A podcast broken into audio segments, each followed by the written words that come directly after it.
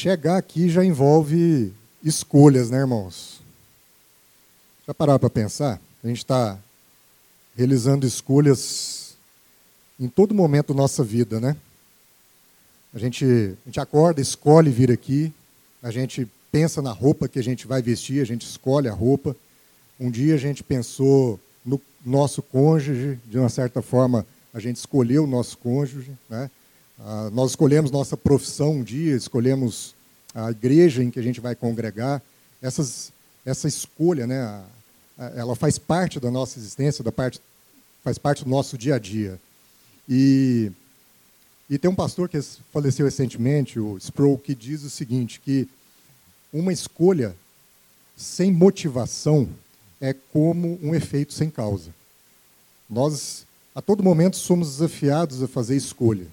Mas se nós tivermos uma escolha sem a motivação, essa, essa, essa escolha simplesmente não vai existir. Se nós tivermos uma escolha com uma motivação ruim, a escolha vai ser ruim. Uma escolha com motivação boa vai ser uma escolha boa. E aí ele diz: nós fomos criados sob um propósito e para um propósito. Quando Deus nos criou, ele tinha um propósito. Deus na eternidade, virou para o filho dele e teve o propósito de dar para o filho dele um presente. E esse presente é um povo, somos nós. E agora ele vira para nós, tendo nos criado sob um propósito, e para cada um de nós ele nos dá um propósito. Cada um aqui um propósito diferente, alguns parecidos, mas todos para comunicar essa essa intenção de Deus de formar para o filho um presente, um povo, uma família. E aí o pai presenteia o filho com isso e vem a terceira pessoa da Trindade, que é o Espírito Santo, que é esse amor que une pai e filho, e agora é o executor, aquele que executa esse plano eterno na existência temporal. De modo que o Espírito Santo hoje está em cada um de nós agindo segundo a vontade de Deus para que esse presente seja formado, o presente de Cristo, a família de Cristo, o corpo de Cristo, o povo que Deus resolveu abençoar o seu filho, criando e formando. E, e aí isso nos traz a pergunta de um milhão de dólares da humanidade, né? Bom, por que eu estou aqui? Quem é que já se fez essa pergunta? Em algum momento você já se perguntou diante dessas complexidades da vida e se perguntou, gente, por que, que eu estou aqui? Por que, que eu existo? Por que eu existo? Mesmo que você alcance a resposta a essa pergunta, e esse é, esse é um debate filosófico, científico, religioso, teológico de milênios e milênios, é, é a angústia da humanidade, mesmo que nós encontremos a resposta certa, a questão é o que, que eu faço com essa resposta? Se eu tomo conhecimento do porquê eu estou aqui, o que eu faço com esse conhecimento? Como isso me orienta? Como eu sigo adiante, tendo tomado consciência do porquê, da razão de eu existir, do propósito de eu existir? É, isso me faz lembrar uma, uma parábola que muitos aqui já devem ter ouvido, que é mais ou menos o seguinte, né? É um lápis e o criador do lápis vira para o lápis antes de enviar o lápis para o mundo, antes de colocar o lápis na caixinha, e enviá-lo para o mundo. E fala lá, eu vou te explicar cinco coisas a seu respeito que você precisa saber, porque são coisas importantes, são coisas relevantes. A primeira é que você vai conseguir fazer coisas extraordinárias, maravilhosas, sublimes, poéticas. Você vai conseguir expressar muita coisa, desde que seja numa relação com alguém. Você sozinho não consegue fazer nada, mas você, numa relação, você vai conseguir fazer coisas extraordinárias. A segunda coisa que o Criador diz para ele é que isso vai exigir dele momentos dolorosos em que ele vai ter que ser apontado, afiado. E que isso vai doer, e são desafios, mas isso vai torná-lo melhor do que ele era antes. E o, e o Criador continua dizendo para ele o seguinte: olha, tem uma outra virtude que você tem. Você vai ter uma habilidade de alterar mal entendidos. Coisa que, por exemplo, uma caneta não faz. Uma caneta, se escreve algo e esse algo é um mal entendido, é, uma, é, uma, é um efeito de uma causa ruim, é uma escolha com uma motivação ruim, eu não apago. Mas você, lápis, vai ter essa habilidade de poder fazer novas coisas que eventualmente estão distorcidas. Aí o Criador continua para o lápis e diz o seguinte: lápis, outra coisa que você deve entender é que a parte mais importante de você está dentro de você. Essa exterioridade sua é só uma casca, mas sem essa grafite, sem o que há dentro de você, você não cumpre o seu propósito. E aí, por fim, o Criador vira para ele e diz que, Lápis, não importa a condição que você esteja enfrentando, continue escrevendo. Deixe sua marca clara, indelével, in, inquestionável por onde você passar, independente das circunstâncias. Continue escrevendo. E seria muito bom se a gente fosse um lápis, né? Quem aqui não queria ser um lápis, assim, com um criador que deixa tudo tão claro para a gente, né? Então, assim, de forma tão didática e tal, pronto, o lápis entendeu tudo e ele agora sabe como é que ele enfrenta a vida. Mas com Deus é diferente. Deus é, Deus é mais complexo que isso. E parece que ele não explica muito bem, né? Ou é só eu que tenho essa impressão aqui? Quem aqui tem dificuldade, às vezes, de entender as escolhas que tem que fazer, os caminhos que tem que escolher, o propósito que tem que seguir, o cônjuge que tem que escolher, a profissão que tem que abraçar, a empresa que tem que fundar, os clientes que tem que perseguir. Quem aqui tem uma certa dificuldade de compreender exatamente quais são as coisas importantes para que siga adiante? Esse dilema de Deus não deixar as coisas muito claro, Paulo entendeu lá em 1 Coríntios 13, quando ele diz que agora nós entendemos apenas parte das coisas.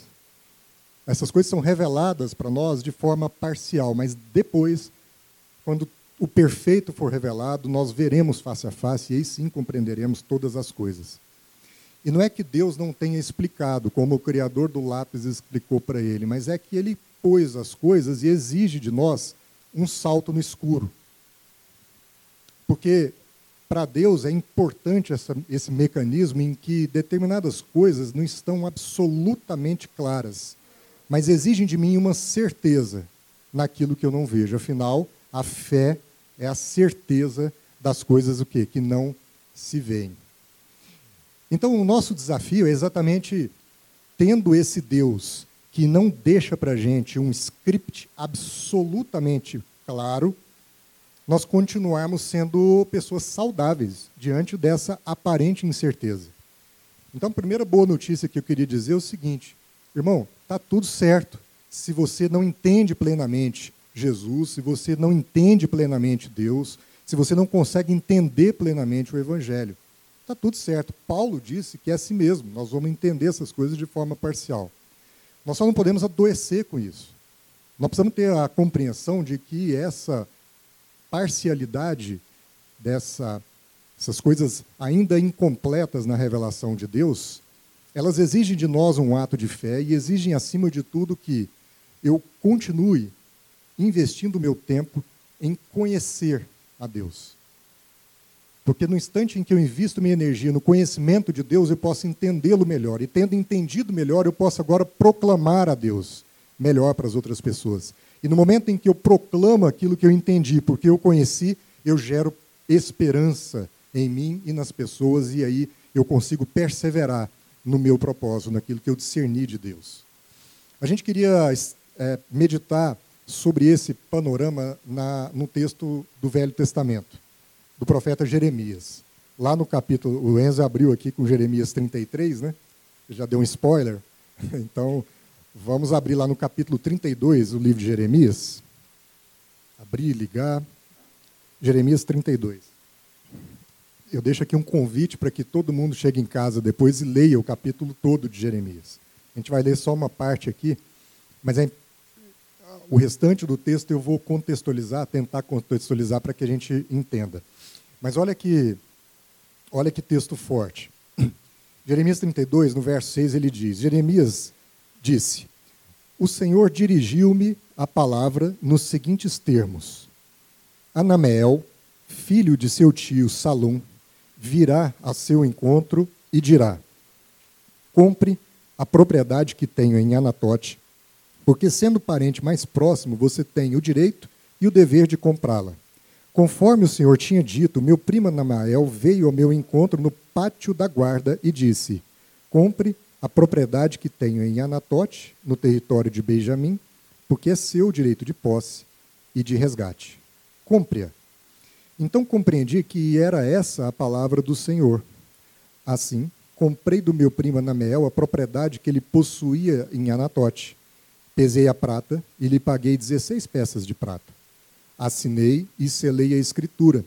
E pesei a prata na balança diante das testemunhas por mim chamadas. Peguei a escritura, a cópia selada com os termos e condições da compra, bem como a cópia não selada e entreguei essa escritura de compra a Baruque, filho de Nerias, filho de Maacéias, na presença do meu primo Anameel, das testemunhas que tinham assinado a escritura e dos judeus que estavam sentados no pátio da guarda. Jeremias foi lá, comprou uma propriedade do primo, pegou a escritura, chamou Baruque e disse o seguinte: Assim diz o Senhor, Deus dos exércitos, Deus de Israel: Tome esses documentos, tanto a cópia selada como a não selada da escritura de compra e coloque-os num jarro de barro para que conservem por muitos anos. Porque assim diz o Senhor dos Exércitos, Deus de Israel: casas, campos e vinhas tornarão a ser comprados nessa terra. Amém. Curva sua cabeça, vamos orar. Senhor, nosso Deus, nosso Pai, nós queremos te agradecer pela tua palavra, pelo teu ensinamento. Agradecer porque o Senhor proporcionou na vida de Jeremias essa experiência e ele não resistiu em colocar isso, Senhor, registrado para que nós tomássemos consciência disso hoje. Agora nós queremos ser ensinados pelo que o Senhor trouxe para nós nessa mensagem. Que o teu Espírito nos ensine, que o teu Espírito possa, com liberdade, no, neste dia, nos convencer do nosso pecado e convencer do juízo, que nós possamos aprender mais de Ti nesta manhã. Em nome de Jesus. Amados, é, eu tenho meditado sobre causa. Causa como um conjunto de princípios e valores que eu abraço e que passam a ser referência naquilo que eu creio, naquilo que eu acredito, naquilo que eu empreendo. Aí eu estava contando aqui de manhã que tem um amigo meu, meio barrigudinho assim, que fala assim: não, um homem sem barriga, é o Marcelo, um homem sem barriga é um homem sem história. Né? defendendo a barriguinha. Eu já acho que um homem sem causa é um homem sem história. E sem barriga também. Mas um homem sem causa é um homem sem história. Porque quando nós não temos uma causa, a vida fica extremamente pesada, a vida fica insustentável. Quando a gente não tem uma causa, algo que seja absoluto, que seja referência para aquilo que a gente empreende, para aquilo que a gente faz, de repente parece que nós estamos fazendo dez coisas ao mesmo tempo, quando a gente às vezes foi formado por Deus para fazer duas, para fazer quatro. Cada um aqui tem uma carga que Deus te projetou para poder carregar. Mas o que acontece é que quando nós não temos essa causa que nos, nos referencia de modo absoluto, de repente eu estou tocando cinco empresas de uma vez, eu estou com uma carteira de mil clientes, eu estou atendendo 300 pacientes ao mesmo tempo, eu estou fazendo o que quer que eu esteja fazendo na minha vida, tudo ao mesmo tempo agora, e de repente a vida fica insustentável. Daqui a pouco vai ter um campeonato de força bruta. Né? E aí o desafio lá é os caras fortões pegarem um pneu de trator, por exemplo, de 400 quilos e levantar. Aí diz que tinha um discípulo que virou para o mestre e falou: Ai, mestre, isso que eu estou vivendo está muito pesado. Aí o mestre virou para ele e falou assim: Olha, se está pesado é porque você decidiu carregar. Ou seja, o ponto está na nossa decisão de pegar aquilo. Se eu vou, como com meu físico, levantar um pneu de trator de 400 quilos, é lógico que aquilo vai ficar pesado. Eu não deveria ter decidido pegar aquilo. E esse é o ponto. É que nós precisamos discernir, aprender a dizer não para aquilo que seja carga que não seja nossa. E aprender a dizer sim para aquilo que seja causa que nos diz respeito. Senão a vida fica de fato insustentável. Fica difícil de seguir adiante. O segundo ponto é que sem essa causa, as coisas parecem mudar numa velocidade muito rápida. E aí eu fico reativo às mudanças externas, ao invés de entender que eu sou o agente que mudo o exterior. Então, quem tem essa impressão de que está tudo assim, é, a palavra da moda agora é disruptivo, né? É, você tem uma situação em que era de um jeito e amanhã ela já é absolutamente diferente. Quem é, fez test drives recentemente em carros aí, os carros estão semi-automáticos, né? Assim, você entra num carro e ele anda sozinho na pista, ele segue a faixa, ele freia se o carro da frente frear, daqui a pouco não precisa mais de motorista. São tecnologias disruptíveis e aí a gente fica apavorado porque isso está mudando uma velocidade muito rápida, o mercado está mudando uma velocidade muito rápida e aí eu fico nessa, nessa loucura de querer alterar o tempo todo aquilo que eu que eu faço, aquilo que eu creio, para que eu faça a adaptação à loucura externa que está em constante alteração. Mas se eu tenho uma causa, eu não perco a referência naquilo que é absoluto. Eu não fico agindo segundo as circunstâncias. Eu não vou mudar porque as coisas externas mudaram. Pelo contrário, eu vou induzir as mudanças. Eu vou induzir as mudanças. Qual era a causa da Apple? Vamos mudar o mundo. Era uma causa, causa de uma empresa. E ela induzia o mercado naquelas alterações que ela queria empreender e promover. E nós não estamos falando de um ambiente de igreja. Mas não ficava se lamentando no fato de que as coisas estão alterando ao seu redor. Antes, dava uma referência de absoluto. Porque senão é construção sem projeto. É dar murro, dar socos no ar. É ter uma vida sem causa. E por que, que a gente tem essas reações? Porque a gente parece que a gente crê que a história do homem começou em Gênesis no capítulo 3, quando então com a queda o homem passou a empreender tudo, para empreender demais. Mas a história não começa no momento em que o homem empreende as coisas. A história começa em Gênesis 1, quando ele reflete a imagem e semelhança do Pai. Então a, a minha causa não está naquilo que eu projeto, a minha causa está naquilo que Deus diz para mim que é para eu fazer. Não é o meu trabalho que gera a minha causa, é a minha causa que orienta o meu trabalho. O que, o que, como o lápis, o Criador disse para o lápis, o que é mais relevante está dentro de mim. E ter contato com essa realidade vai me orientar a agir segundo essa realidade em mim. Então já não é mais a causa que eu escolho ter, mas é a causa que aquele que habita em mim tem para realizar através de mim. Se todo, aqui, todo mundo aqui tem um propósito, e se todo mundo aqui concorda que esse propósito da sua vida foi dado por Deus, a causa é exatamente esse propósito em movimento, esse propósito exteriorizado. Então, qual é o ponto aqui? O ponto é eu ficar olhando para os meus empreendimentos, para as minhas empresas, para os meus negócios, para as minhas questões e discernir agora e escolher qual é o projeto bacana, qual é a causa bacana que eu vou trazer para dentro, ou eu fazer um movimento de conhecer melhor a Deus e entender, Deus, qual é o seu propósito para mim? E como eu coloco esse propósito em movimento? Qual é a causa do Senhor que eu vou executar aqui na terra? E aí, para realizar essas coisas, a gente entende que o homem vive nessa busca efêmera das coisas temporais, poder, riqueza, dinheiro. Mas quando eu tenho conhecimento, tenho consciência dessas questões, as minhas buscas não são mais naquilo que é passageiro, efêmero, e sim naquilo que é eterno. Agora eu não confio mais nas minhas decisões, nas minhas mentes, nas minhas vontades, porque eu sei que elas trabalham contra mim.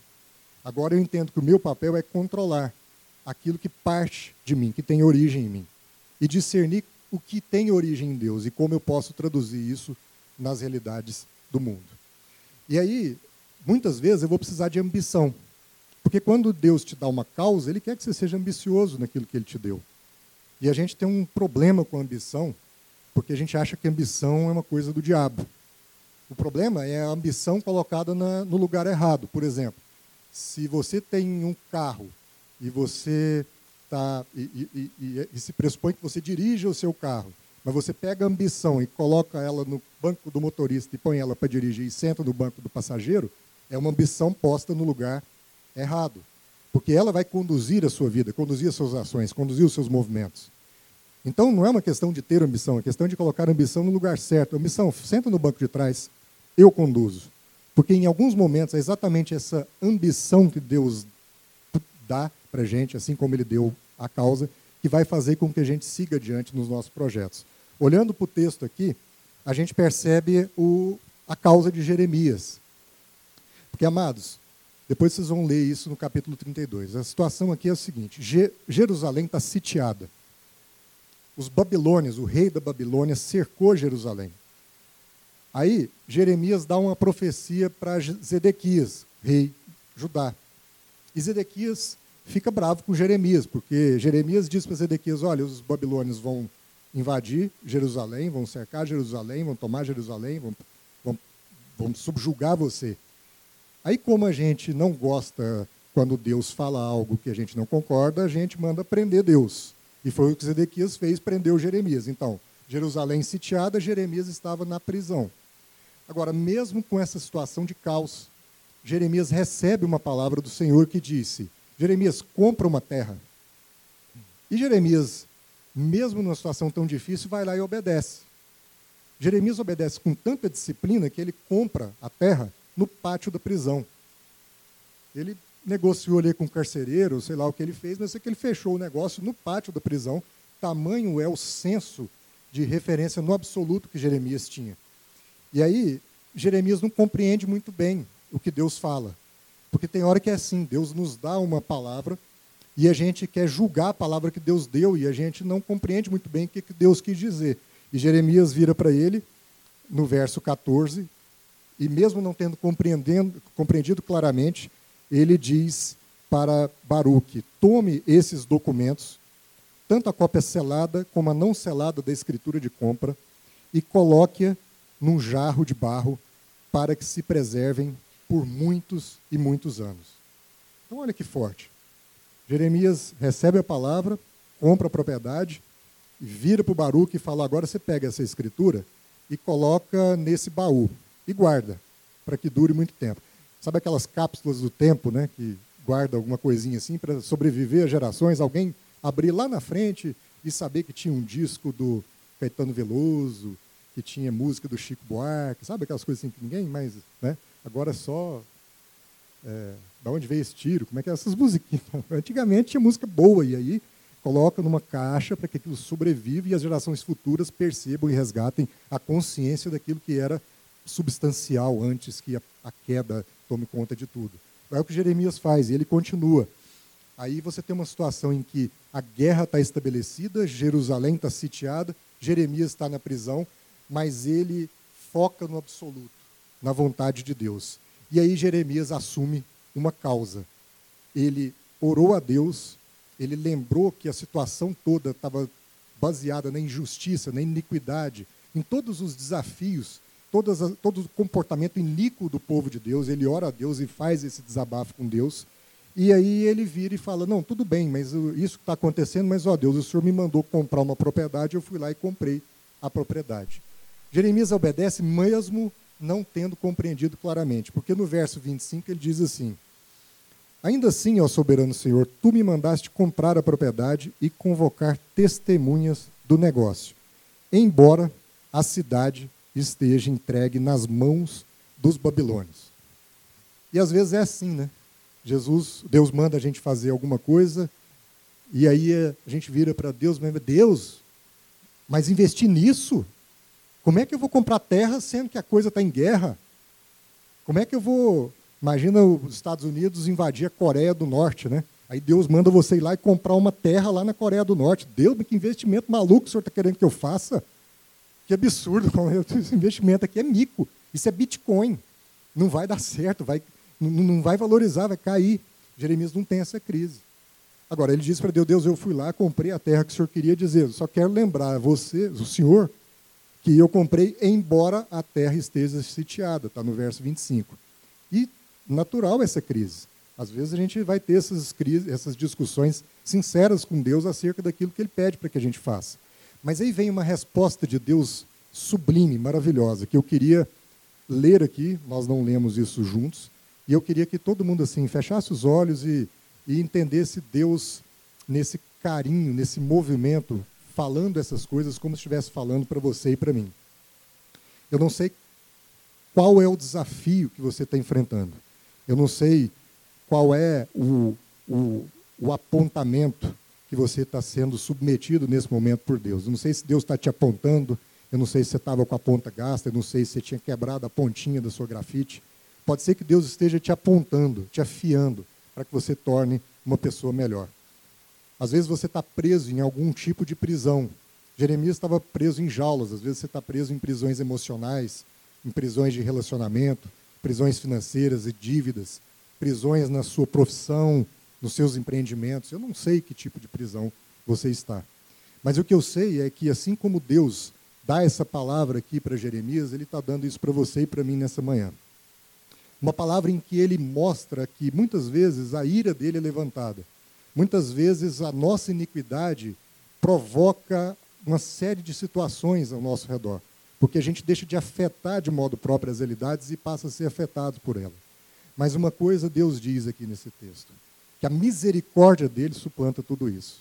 E a misericórdia dele é algo que atua constantemente, em todo o tempo, em nosso favor.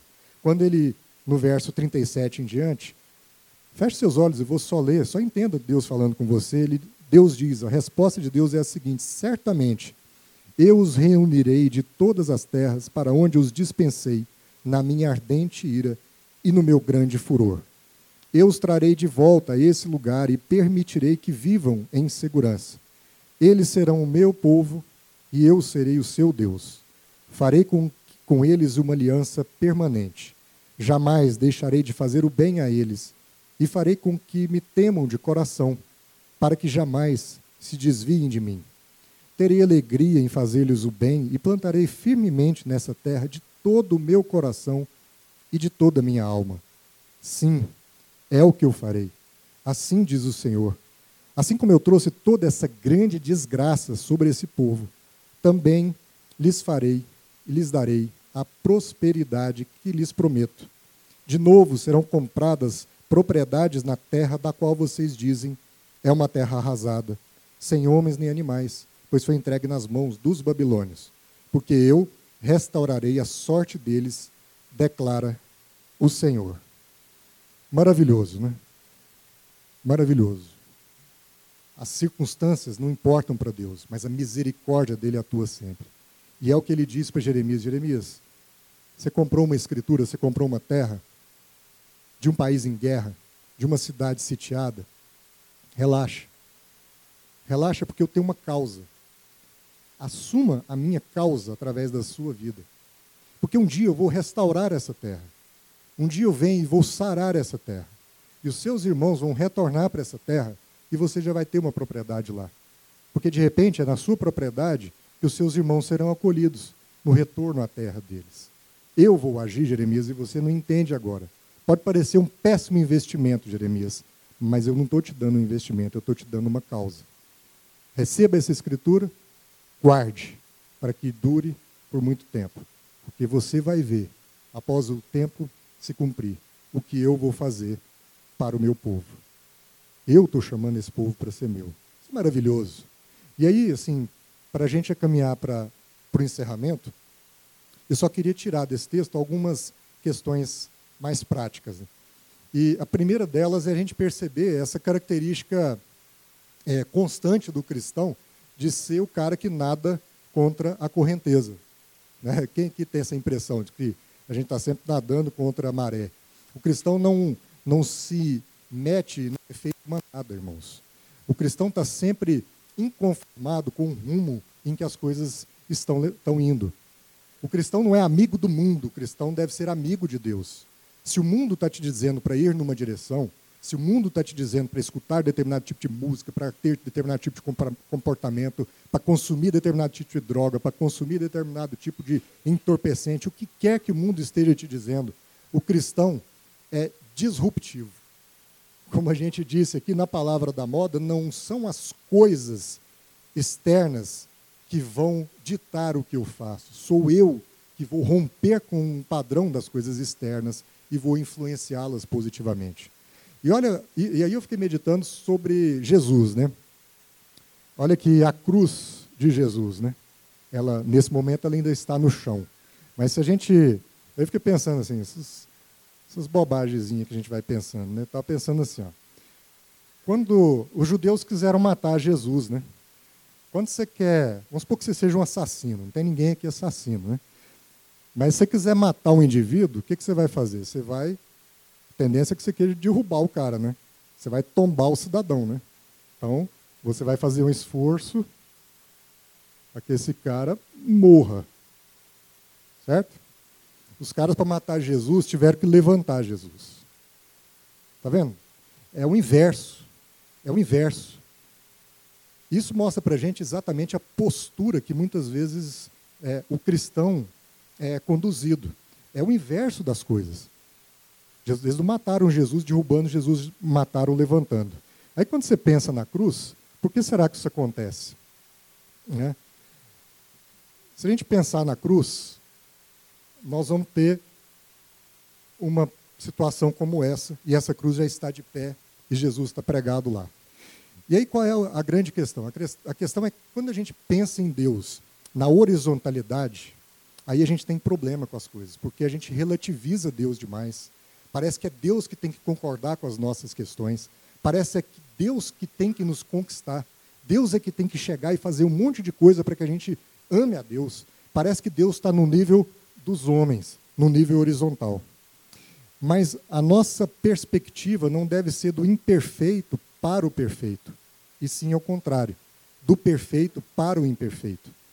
Então, quando você levanta uma cruz, o que age na vertical é um princípio absoluto. Você não precisa pôr uma cruz de pé e ficar segurando para que ela não flutue. Existe um princípio já estabelecido, que é a gravidade, que vai fazer com que aquilo esteja referenciado. A partir de agora, você só tem que apoiar para que não caia.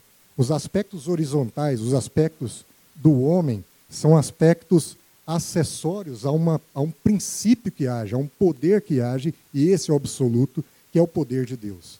Se a gente entende que as nossas referências vão sempre ter que ser buscadas em Deus e não nos homens, nós conseguimos perceber que nós vamos ter segurança de nadar contra a correnteza. Nós vamos ter a, segurança de sermos esses seres disruptivos, que vão ter uma ideia que não condiz com o que o mundo está fazendo, mas que pode influenciar o mundo num outro caminho, numa outra direção. O outro aspecto é que nós devemos ouvir a Deus mesmo nas dificuldades. Porque foi o que Jeremias fez. Jeremias continuou escrevendo. Jeremias continuou cumprindo o propósito dele, mesmo no momento em que ele estava sendo apontado. Amém? Então eu não sei se você paralisou alguma coisa que vem de Deus para a sua vida, algum projeto, algum propósito que Deus colocou na sua vida porque você estava sendo apontado. Mas olha para a vida de Jeremias e entenda que ele continuou operando mesmo na cadeia. Ele fez o negócio, ele fechou o negócio, ele comprou a propriedade no pátio da prisão. O outro aspecto é que nós devemos abraçar, irmão, uma causa de longo prazo. Abraçar uma causa de longo prazo. Qual é a causa de Deus que você discerniu para a sua vida? Nós estamos começando o ano de 2018. Jeremias não olhou para o mercado. Jeremias olhou para a vontade de Deus. Ele teve dúvida. Deus, tá, eu comprei lá, mas a cidade está sitiada. Mas ele, ele não deixou que isso fosse decisivo. O decisivo foi que Deus mandou comprar. E ele foi lá e comprou. O que, é que Deus está te mandando fazer nesse ano? Você tem uma empresa? Você tem um produto? Mas qual é a causa dessa empresa? Qual é o DNA? Qual é o que não muda e que pode orientar o mercado? Como é que você pode fazer diferente na sua atividade profissional? Você é um médico? Você tem pacientes, você é dentista, você tem pacientes.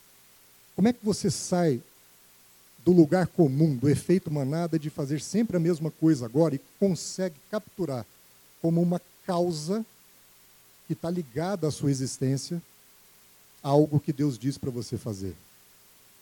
Como a Ivana, que é dentista, mas entendeu em conectar à sua profissão uma causa. E o Ilumina hoje é um projeto que, por causa da sua profissão, vai lá e afeta pessoas. É disso que eu estou falando. Qual é a causa de cada um de nós aqui? Qual é o projeto de longo prazo que nós estamos fazendo?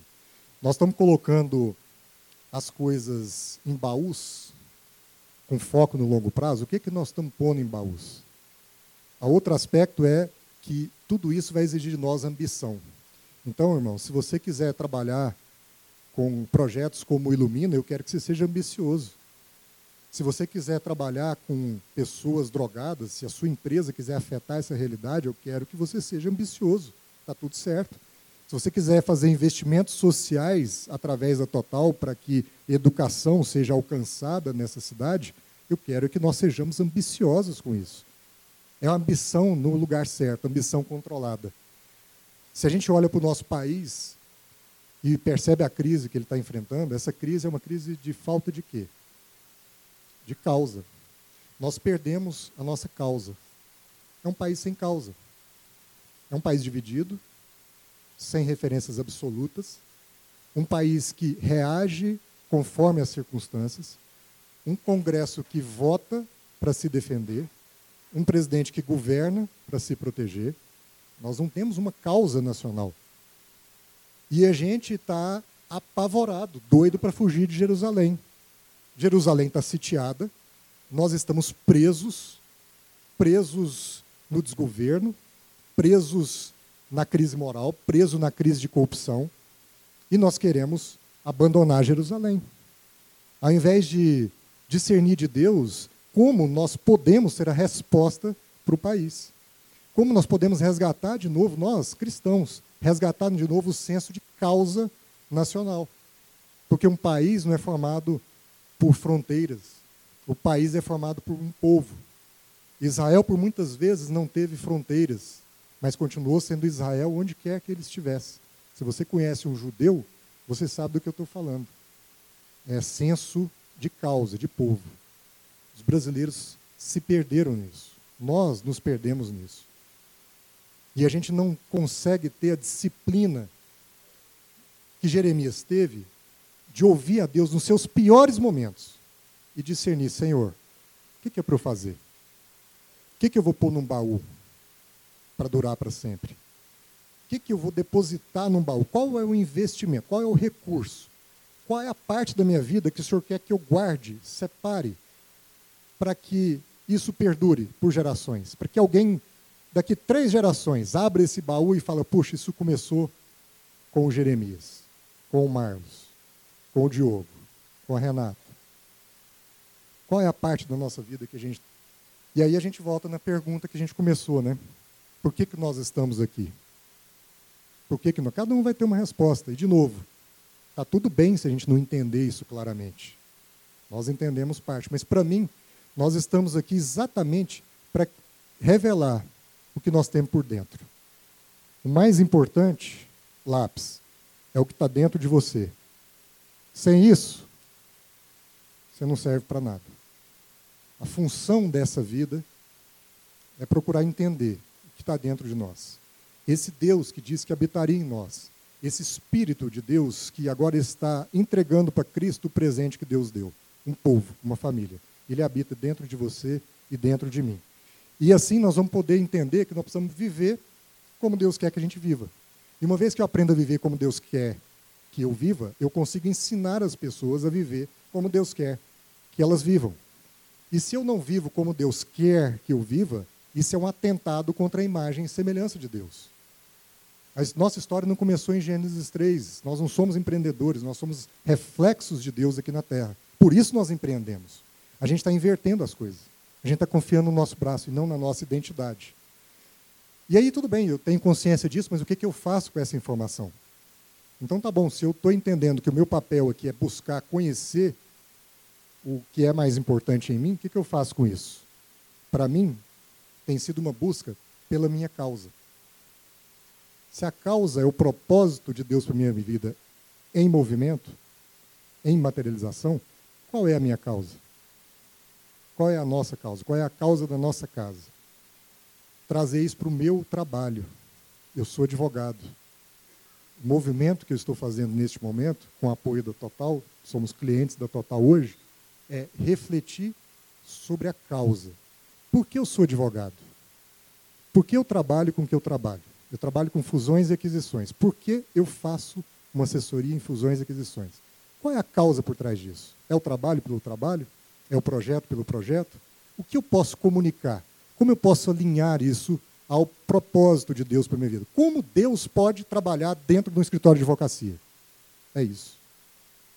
Revelar essas coisas faz com que, ainda que eu não entenda claramente no primeiro momento, mas eu vou buscar conhecer. Correr atrás de conhecer. Conhecer, conhecer, conhecer. Ler a Bíblia, comunhão com os irmãos, partilha do pão, vou procurar conhecer. Porque se eu conheço, eu entendo. Se eu entendo, eu proclamo. Se eu proclamo, eu gero esperança, eu gero perseverança. E aí eu vou continuar escrevendo sempre.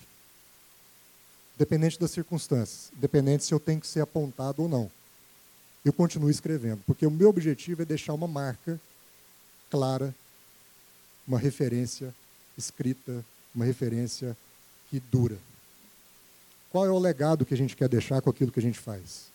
Nós somos mais do mesmo ou somos nós os disruptivos na sociedade? Nós somos influenciados pelo mercado ou nós influenciamos o mercado? São perguntas que eu não tenho a resposta. E está tudo certo. Mas eu quero procurar conhecer essa resposta.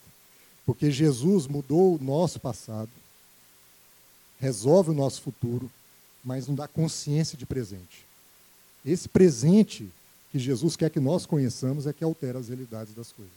E é isso que a gente quer seguir conhecendo, porque agora nós vamos revelar essa eternidade dentro desses aspectos temporais. Quem quer caminhar nessa jornada aí em 2018?